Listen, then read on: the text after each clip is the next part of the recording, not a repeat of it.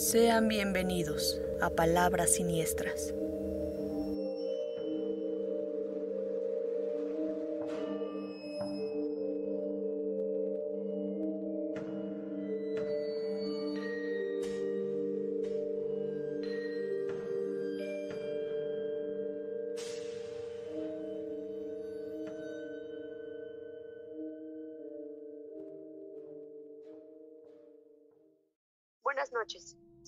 Todos ustedes bienvenidos y acompáñenos a escuchar Palabras Siniestras.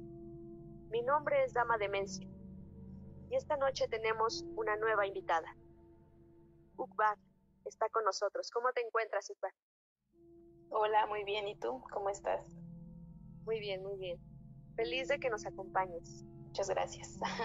También nos acompaña como cada domingo Don Angustias ¿Cómo te encuentras? Bien emocionado de ver qué nos depara esta noche. Como cada domingo, nos adentraremos en el oscuro mundo de lo paranormal. Hablaremos de hechos reales, historias de miedo y sucesos del más allá. Hoy tenemos una nueva historia que queremos compartirles.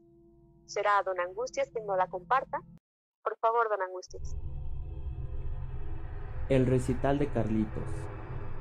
Carlitos era un pianista y se presentaba en una noche muy especial para ofrecer un concierto. Como siempre su padre le había ofrecido que lo acompañaría a tan importante acto, su recital de piano, y el niño como en muchas ocasiones le había creído, pero como siempre, él no estuvo presente. Sin embargo, gran parte de la familia de Carlitos estaban junto a él apoyándole, pero al regresar a casa estaba algo congojado. Sentía una gran tristeza, pues no conseguía que su padre lo acompañara en sus grandes recitales. El niño, para calmar su tristeza, salió a jugar con la pelota. Mientras jugaba, escuchó algunos ruidos no comunes dentro de su habitación. Era como si un roedor hurgara entre sus pertenencias, lo que llamó su atención y se dirigió a revisar de qué se trataba. Para su asombro encontró algo inesperado. Era un pequeño hombrecillo que cabía en la palma de su mano, con la piel color marrón oscuro y arrugado, con unas alas transparentes y rasgadas. Era una criatura especial que hablaba, por lo que no aguantó y le preguntó al niño por qué su llanto. Carlitos le cuenta lo que sucede, por lo que la criatura siente compasión y le dice que le va a conceder un deseo, pero era importante que le guardara el secreto. No se lo podía contar a ninguna persona. Así fue. Carlitos aceptó el trato, por lo que lo único que deseaba era que su padre asistiera al próximo recital, porque este era el anhelo y se lo pidió al extraño hombrecillo, mientras él prometía mantener guardado el secreto. Carlitos asiste para ofrecer su nuevo concierto, su rostro lucía alegre y una espléndida sonrisa brotaba de su boca. Él sabía que para este concierto su deseo sería realidad. Siendo aproximadamente las 8 de la noche, la gente lo esperaba al comienzo del evento, el único lugar vacío era el puesto de su padre. Pero cuando Carlitos sube al escenario, logró visualizar la imagen de su padre, quien ingresaba al salón. No atinaba a verlo con claridad, debido a que la luz le llegaba justo en el rostro. Sin embargo, nada le interrumpió su pensamiento de que se trataba de su querido padre. Se sintió eufórico. Empezó a tocar como jamás lo había hecho. Con un efusivo entusiasmo de un niño tan pequeño, la gente le aplaudía, lo aclamaban. Era impresionante que las personas se levantaban de sus puestos, pero Carlitos únicamente tenía ojos para su padre que se aproximaba pausadamente. Al compás de los pasos del Señor, el niño tocaba con más pasión, mientras la gente lo aplaudía más. Una vez que se encuentra de frente, el Padre mostró su cara y una sonrisa casi ninguna persona podrá olvidar. Se arrojó sobre él con un fuerte abrazo, el hombre no lo pudo corresponder. Su mirada estaba ida, su cuerpo apático, sus extremidades poco se sostenían en el cuerpo. Brotaba sangre por los poros, pero lo más importante estaba presente. Aquella criatura cumplió su promesa, lo levantó de entre los cadáveres y luego de un aterrador accidente automovilístico sucedió eso. El papá estaba en el recital de Carlitos, pero él había muerto unas horas antes. Wow, ¿qué les parece esta primera historia? Muchas personas hemos escuchado, ¿no? Como cosas muy similares, donde alguien logra ver a una persona que, que ya falleció, ¿no? Así es. Bueno, por mi parte a mí nunca me ha sucedido ver a alguien que haya fallecido. No sé si a alguno de ustedes les haya sucedido algo así. Eh, a mí me, me, sucedió hace ya muchos años, hace como 11 años, me, nos habíamos mudado y el primer día que llegamos, este, al final de la calle había un parque. Entonces yo me acuerdo que, que yo me iba metiendo a la, a la casa y sentí una mirada, entonces volteé hacia la izquierda, que era hacia donde estaba el parque, y, me acuerdo que vi a mi abuelo, mi abuelo que ya falleció hace muchos años antes, yo lo vi así clarito y creí que a lo mejor era un vecino porque pues yo no conocía a la gente de ahí, pero no, meses después, cuando conocimos a los vecinos, pues no, realmente no había ninguna persona eh, con esas características y siempre me quedé como pensando en eso, ¿no? Si había sido mi abuelo el que había visto en esa ocasión. Ajá. Sí, porque si hubiera alguien que se pareciera, pues ya tendrías como la idea que a lo mejor, pues por la luz y todo esto, no te habrías confundido, ¿no? Claro. ¿A ti, don Angustias, no te ha sucedido algo así? Sí me han sucedido algunas situaciones, pero yo creo que lo más extraño es el recuerdo de que un tío falleció hace muchos años aproximadamente tendrá más de 20 años que falleció. Y precisamente eh, donde viven mis abuelos, lo hemos podido avistar. En una ocasión ellos me comentaron que, que lo habían visto pasar. Y pues que a lo mejor se podría tratar de esta, de esta persona que les comento. Pero se quedó en una anécdota. Tiempo después, y no tiene mucho tiempo, yo lo pude avistar también literal era la misma persona que yo había conocido cuando era yo muy niño. Usaba cubrebocas, pero sus facciones eran casi idénticas. Incluso yo lo vi con la misma vestimenta que me parece que fue la última vez que lo vi con vida.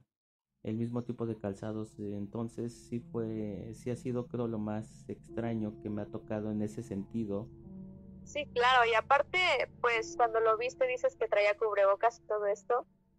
Eso me remite también como, por ejemplo, cuando dicen que hay personas que se parecen mucho a ti. Lo único cercano a eso, a mí sí me ha sucedido que encuentro personas que se parecen demasiado a otras, pero fuera de eso no. Bueno, a mí como tal, digo, solamente he vivido esa experiencia, ¿no? Pero, por ejemplo, la casa de mi abuelita, eh, ahí sí es una casa de, hace muchos años, las primeras colonias que, que, surgieron aquí en Puebla. Y la casa donde ella vive sí tiene como su historia, ¿no?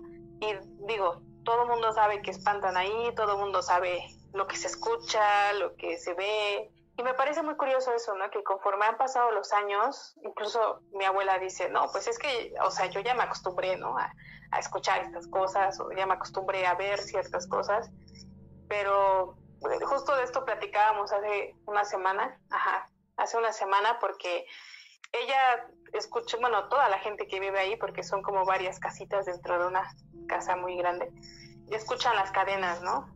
Escuchan cómo corren cadenas del, del zaguán en la entrada, pero no hay nada y siempre se ha escuchado eso. Entonces, mi mamá me, dice que en medio, antes era un patio gigante, donde tenían cochinos, tenían muchos animales. Y había como un pozo, y dice que en ese pozo eh, siempre desaparecía algo. De hecho, hay una vibra ahí muy, no sé, muy pesada. Ahorita ya es un baño, un baño que está como afuera.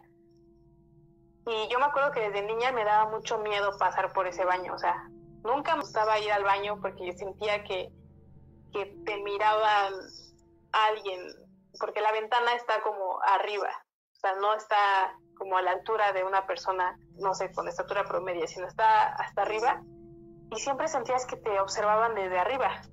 Entonces a mí nunca me gustaba ese baño, pero ya conforme pasan los años y, y aparte vamos creciendo, ¿no? Pues ya te van contando ciertas cosas. Entonces, eh, sí, ya... cobra sentido. Sí, sí, exacto. Entonces mi mamá también me dice, no, es que yo ahí, ahí yo veía tal cosa, ahí se, se, siente ahí la vibra y hasta la fecha em, ese lugar, está, como ya casi no se, no se usa ese baño, está un poco oscuro. Entonces, ahí nos, la vibra que se siente cuando pasa sí es muy notorio. muy pesada. Y era algo que comentábamos en un programa pasado, que igual, que no podíamos saber qué había sucedido en algún momento en esos espacios, pero al final de cuentas la energía y la vibra se siente, ¿no? Se siente ahí. Claro. ¿Qué te parece si vamos a, a narrar la siguiente historia y es la que te corresponde, Ubar? Ok, son las gotas de un secreto. Era un sábado. La tarde estaba calurosa mientras me quedaba en casa de los abuelos, fuimos a buscarlos para asistir todos al partido de fútbol de mi hermano, pero finalmente no pude ir porque me sentía con malestar de salud. Tenía fiebre y mi mamá me dijo que era mejor que me quedara en casa para reposar y, recuperarse del malestar. Me recomendaron que me sentara a ver un rato la televisión. Encendieron el aire acondicionado, me dejaron algunas bebidas mientras me calmaban diciendo que regresaría lo más pronto posible. Al igual que me dejaban el aparato telefónico cerca para que los llamara si algo ocurría, tal como si fuese una niña pequeña. En mis planes tenía descansar, recostarme un buen rato, ya que mi cabeza estallaba con fuerte dolor, por lo que apagué la TV. No deseaba que hubiera a mi alrededor ninguna clase de ruido. Me coloqué en el suelo porque estaba fresco. Cuando traté de conciliar el sueño, la televisión por arte de magia en un canal que solo se visualizaba estática. La apagué enseguida y la radio igual se entonó a solas. Me hizo sobresaltar. Cantaban una canción legendaria que entristecía. La voz era fuerte y borrosa, me hacía erizar la piel. Al fondo de la casa estremecía la puerta trasera con un fuerte golpe que me advirtió que algo no andaba bien. Mi familia no estaba en casa y no era costumbre utilizar esa puerta. Además era seguro que estaba sola en casa. Fui a revisar qué sucedía, observando unas huellas pantanosas que me hicieron ver la realidad. No me encontraba sola y lo más extraño es que solo se notaban un par de pisadas. Ignoraba el camino que había seguido mi supuesto acompañante. Mientras que estaba presa del susto, corrí a ocultarme debajo de la cama y desde el escondite llamar a mis padres, pero lamentablemente el teléfono no tenía señal. Ya estaba entrando la noche. El sonido que hacían los pasos indicaba que eran pisadas pantanosas que se acercaban, por lo que mis dientes rechinaban de miedo y estas me delataron. La cama se aplastó por el lado de mi cabeza parecido como si una criatura fuerte se subió sobre ella. No podía ver nada. Estaba segura de su presencia por su fuerte respiración. Acto seguido, el grito de una mujer y el agitado movimiento de la cama hicieron que todo quedara tranquilo, pero aún llena de nervios no me atreví a averiguar. Mi fuerte dolor fue calmado al morder mi dedo y aguantar mis gritos. Me hizo reaccionar cuando sentí que parte de mi pecho estaba mojado y tenía temor de desangrarme. Sin embargo, el color rojo sobre mi mano me alertaba. Era un líquido escarlata que no salía de mí, sino que fluía por las orillas del colchón. Es el momento justo que no pude aguantar y quedé inconsciente. Desperté en medio de toda mi familia. Me estaban curando la herida de mi dedo y preguntaban qué había sucedido. Les dije la realidad que, que trajo como consecuencia que me llevaran al psiquiatra. Me mantuvieron como persona peligrosa, esquizofrénica, al hecho de herirme mi propio cuerpo. Finalmente descubrieron la auténtica y horrible historia. Se trataba de mi difunto tío, quien había asesinado en ese lugar a una muchacha, y el acontecimiento se repetía en muchas oportunidades para martirizar a mis abuelos, quienes lo mantuvieron en secreto todo por el gran amor que sentían hacia su hijo. Vaya, yo creo que es un, una historia un poco, bueno, demasiadamente aterradora. Así es. Siento que cuando hay cosas que suceden y se quedan pendientes, como que hay algo ahí que todavía no terminó su ciclo y no sé, entiendo que mucha gente a lo mejor no cree en algunas cosas, pero cuando lo vives, entonces empiezas a como a reflexionar, ¿no? Muchas cosas que estaban a tu alrededor. Al escuchar tantas anécdotas que otras personas que sí lo viven constantemente, llega uno como, como a pensar, como a creer y pues a mantener cierto respeto, ¿no? Claro, y me parece muy curioso esta parte donde mencionan como el hecho de que la, la familia no le cree, ¿no? Y sí, a veces te tachan como de una persona, no sé, que se está imaginando cosas o que yo creo que de alguna manera como que desvalidan lo que, lo que viviste, ¿no? Y a lo mejor es como el hecho, ah, bueno, hacerlo para que no haya más, pues sí, para que no, no, no vivas con ese miedo, no sé, pero, pero creo que eso en lugar de ayudarte, como que te hace sentir impotente de que de, que de verdad no, hay gente que no, no te cree en lo que estás diciendo. Pues sí, eh, eh, creo que en épocas antiguas, y desafortunadamente muchas veces hoy en día, es muy común eso de pues esconder ciertas actividades que llegaron a pasar y que muchas veces pues se convierten en un asunto sin resolver que pues puede atormentar a, la familia o a muchas personas, ya no digamos muchas veces a los familiares, a personas que llegan a estar eh, en el mismo espacio donde sucedió eso. Y como lo decía nuestra invitada, muchas veces el que no, no crean una anécdota que, que te pasó ahí, un hecho, un suceso, es, yo creo que básicamente es más para desacreditar y pues no, no alimentar más esa, ese tipo como de leyenda urbana de que no, pues es que a mí me pasó esto, ay no, seguramente fue, no, estás loco, loca, pero pues sí, desafortunadamente en muchos lugares en los que estamos, bueno, no diariamente porque pues desafortunadamente pandemia, pero en algunos lugares que hemos estado no podemos saber si han, han ocurrido algunos hechos macabros, grotescos, siniestros, pues muchas veces lo que tenemos es simplemente confiar en nuestro instinto, en ese famoso sexto sentido que, que nos llega a decir, sabes que como que aquí las cosas no están bien, aquí como que ten cuidado, porque muchas veces eh, pues se nos puede pegar algún tipo de energía y pues ojalá fuera una energía buena, muchas veces son energías malas que terminan eh, pues afectándonos. Y bueno, hablando de energías malas, esta semana tenemos un video que queríamos compartirles y con el cual queremos hacer nuestro siguiente debate. Este video se llama Nadie le creía hasta que lo grabó. Don Angustias está a favor de que este video es real, así como nuestra invitada Ubar. Ubar, ¿quisieras contarnos por qué crees que estás a favor de que esto sea real? Yo creo que es real porque como que lo siento muy muy cercano, no, como que siento que pues vuelvo a lo mismo, ¿no? Como a la casa de mi abuelita eh, suceden cosas muy similares, muy, muy similares a las del video. Entonces cuando yo lo vi dije, ay, pareciera que estoy como en la casa de mi abuelita y que estamos hablando de estas cosas, ¿no?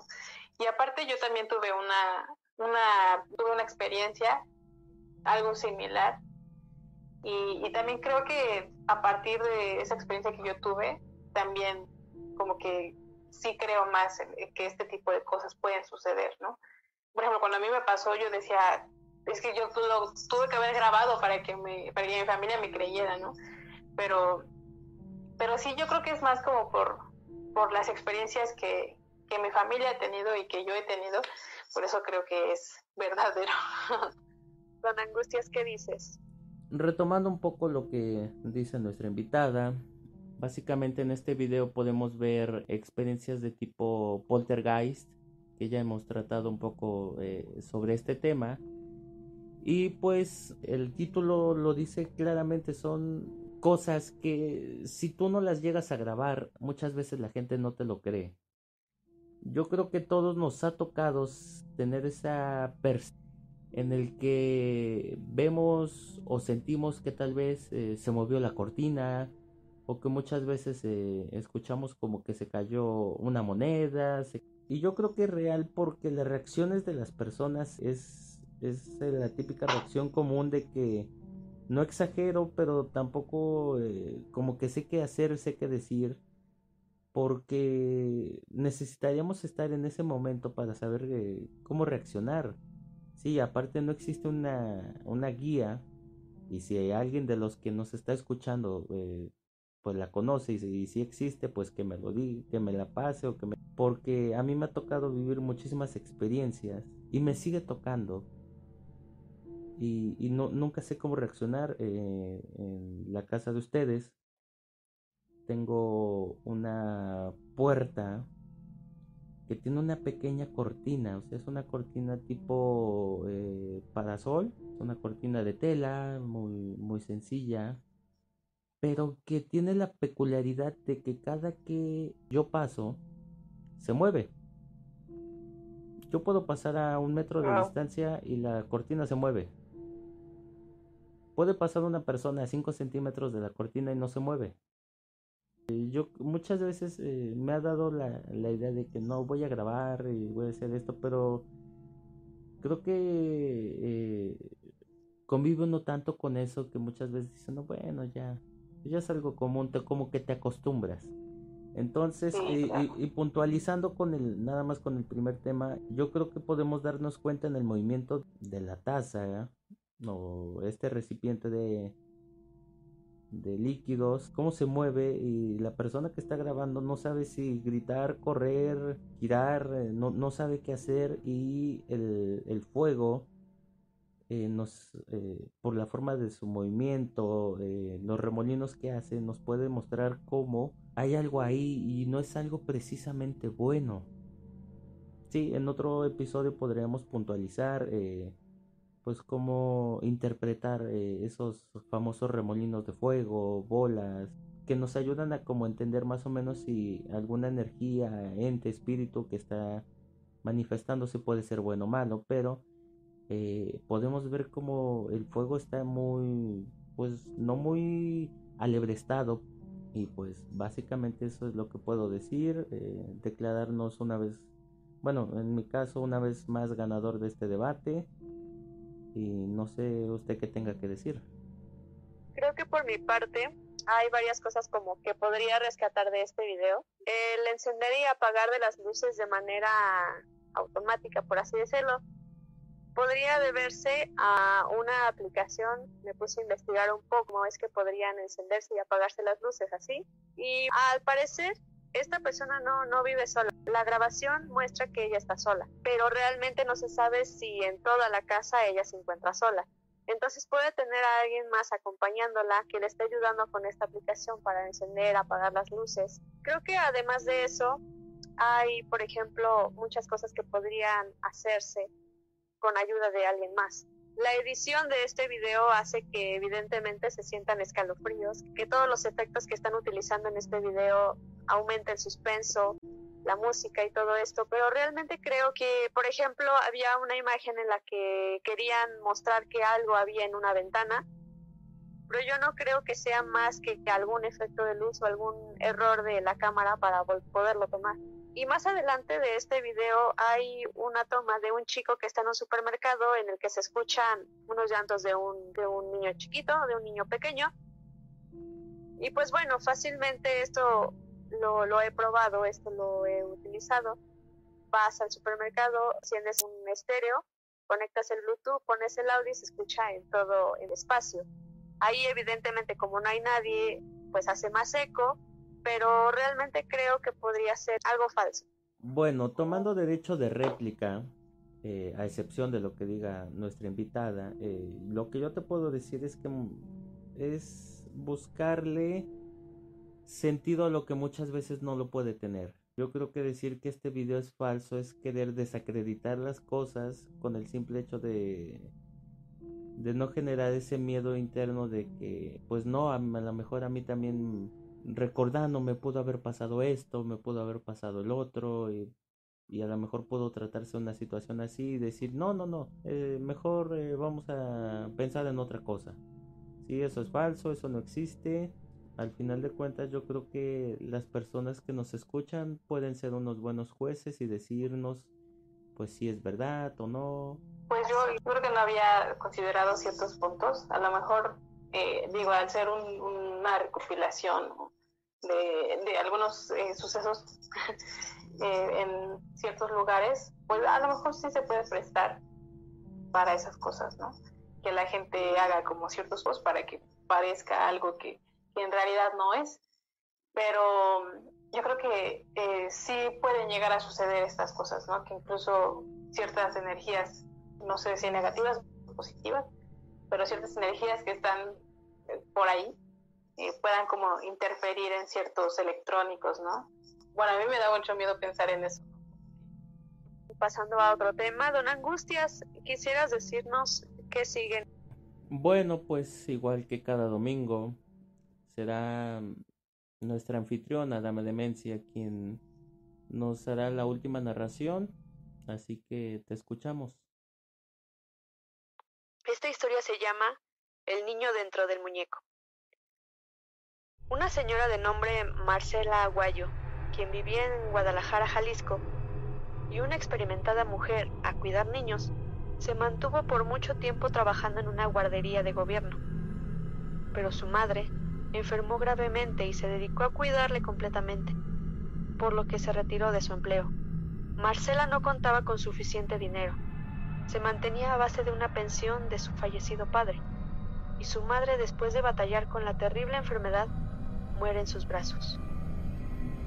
Luego del sepelio de su madre, solo le quedaron deudas pendientes por cumplir, y desesperada decidió salir a la calle en busca de trabajo.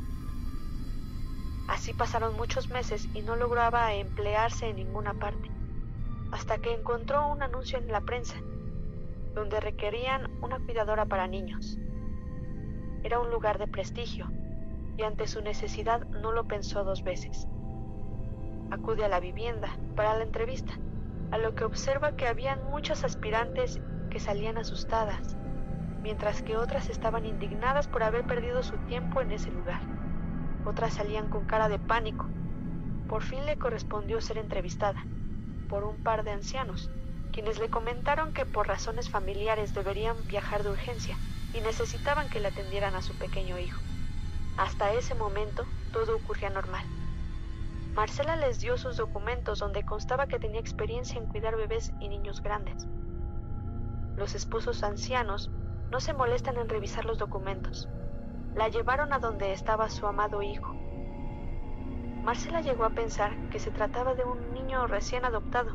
Todo se lo decía la edad de los ancianos. Pero cuando vio que la pareja les presentaba, ella ingenuamente deja escapar una carcajada y exclamó, No me están hablando en serio.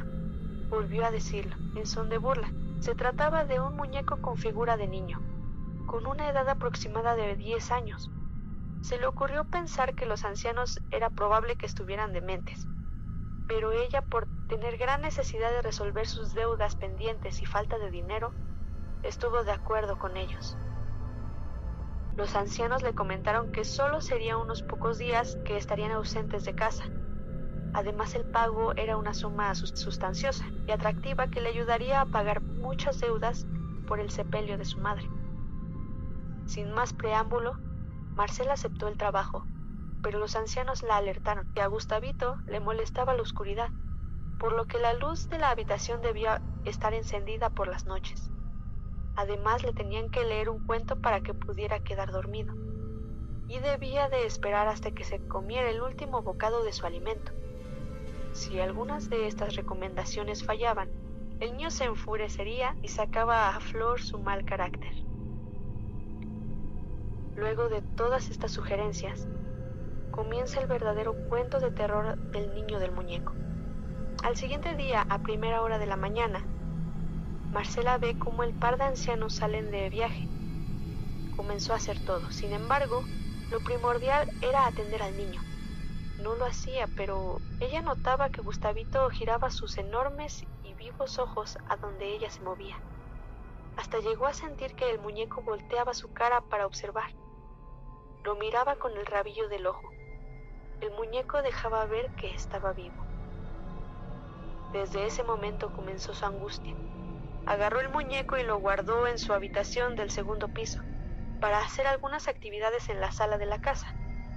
Luego de varias horas por la noche, comenzó a sentir que muchas cosas se movían y algo de ruido justo en la habitación del niño. Marcela, aún con nervios, se imaginó que quizás alguien había entrado a la casa y llamó a la policía. Estos cuando llegaron y revisaron no encontraron nada. Todo estaba en absoluta tranquilidad. Se retiraron y le recomendaron que no hiciera llamadas innecesarias porque estaban muy ocupados.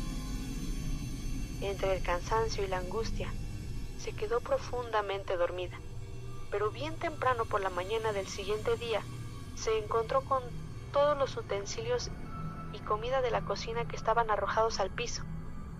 La harina de trigo estaba esparcida por todas partes, mientras que se visualizaban unas pequeñas huellas de zapato de un niño que se orientaban a la habitación del niño.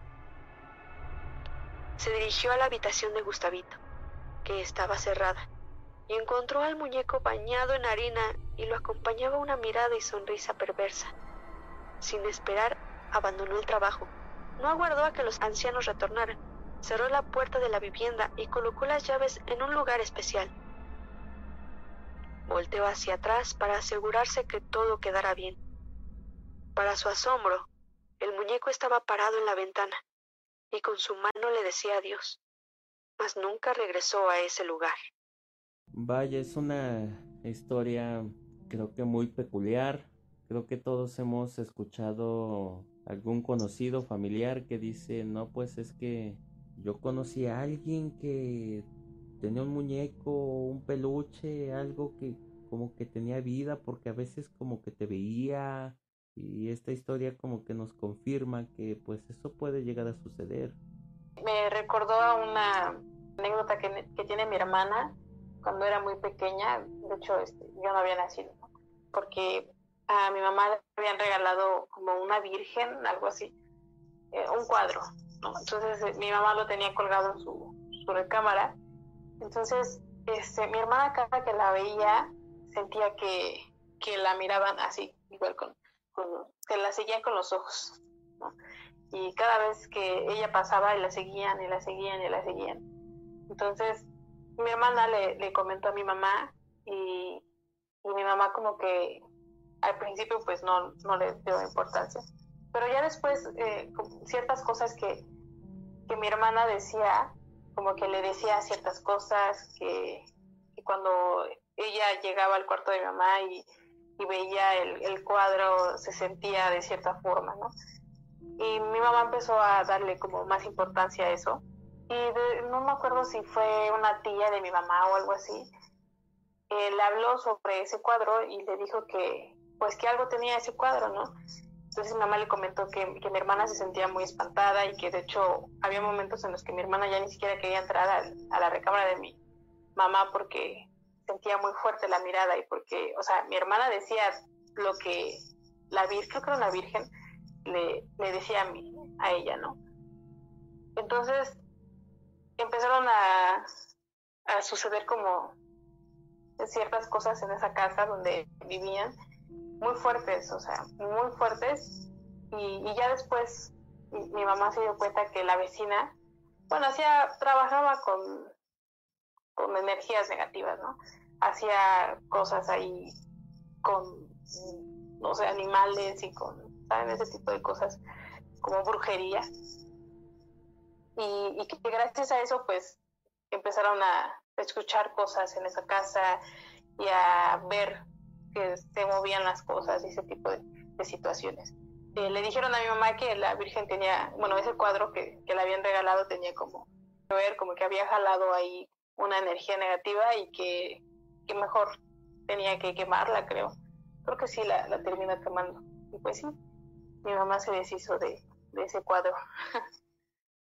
en muchas ocasiones los entes, eh, que son utilizados como eh, un tipo de de método para eh, esta persona que hacía eh, esas actividades buscan un tipo de refugio en esas pues imágenes que se supone que son sagradas no entonces lo que pudo haber pasado es que alguna de ellas se refugió dentro de esa imagen, de ese cuadro, no, sé bien qué, haya sido, pero eh, tal vez por eso sucedían esas cosas. Mm, eh, fue una, creo que una gran idea que se hubieran deshecho de él porque, pues sí, muchas veces, eh, no porque sea algo, bueno, que, creamos que es de mucha, de mucho nivel de religiosidad, sí, llamemos la religión que sea, eh, no puede ser un lugar que albergue alguna entidad eh, paranormal y ojalá fuera buena, pero la mayoría de las veces son cosas muy malas. Y aparte, ¿cuál sería la forma adecuada para poder deshacerse de cosas como estas, en este caso como la historia del muñeco o, o del cuadro? Porque pues no sé si, por ejemplo, llevarlos a otro lado, moverlos del lugar, todo esto lleve como consecuencia que se siga repitiendo este ciclo, ¿no? Que, que el ente se siga refugiando ahí. Mm, bueno, eso eh, tiene que ver más que nada con el hecho de qué es lo que está refugiado ahí. Si es un ente, eh, pues con un despojo, eh, llamémoslo así, que es como un tipo de mini exorcismo, pues puede quedar. Pero cuando es algo más allá, un desencarnado, un ente maligno, pues el proceso es más complicado porque el objeto lo puedes quemar, lo puedes desaparecer, pero pues simplemente ese tipo de energías solo utilizan eso como un medio de, contacto, sí, pero así como pudieron eh, tocar un cuadro, un, un muñeco, eh, podrían utilizar cualquier otra cosa. Entonces eh, ahí ya va más al hecho de que pues sí, buscar un, profesional que tal vez eh, necesite hacerte un tipo de retén. Muchas veces el deshacernos del objeto no asegura de que tal vez dejen de pasar esas cosas en el hogar o nos dejen de pasar cosas a nosotros como personas. Sí, pues yo creo que también es como el acudir a ciertas energías positivas, ¿no? Independientemente de, la religión, como acudir a eso que, te hace sentir más seguro y a lo mejor dentro de eso tú, pues no sé, la gente puede encontrar como una salida a esa situación paranormal que estén viviendo, ¿no? Pero sí es como buscando esa, sí, como esa luz, ¿no? Te hace sentir protegido de alguna forma. Creo que es momento de cerrar con esta emisión. Eh, cerrar con este episodio y pues despedirnos. Te quiero agradecer, Ukbar, por haber estado con nosotros, por hacer esta plática amena. También a ti, Don Angustias, por habernos acompañado. A todas las personas que nos están escuchando, por haberse quedado hasta ahora. pues muchas gracias a ustedes por invitarme y, y estuvo muy interesante la plática. Muchas gracias, Don Angustias. No, pues gracias a, a las personas que nos escucharon eh, gracias a nuestra invitada. Pues bueno, esto ha sido todo. Nos vemos el próximo domingo en Palabras Siniestras.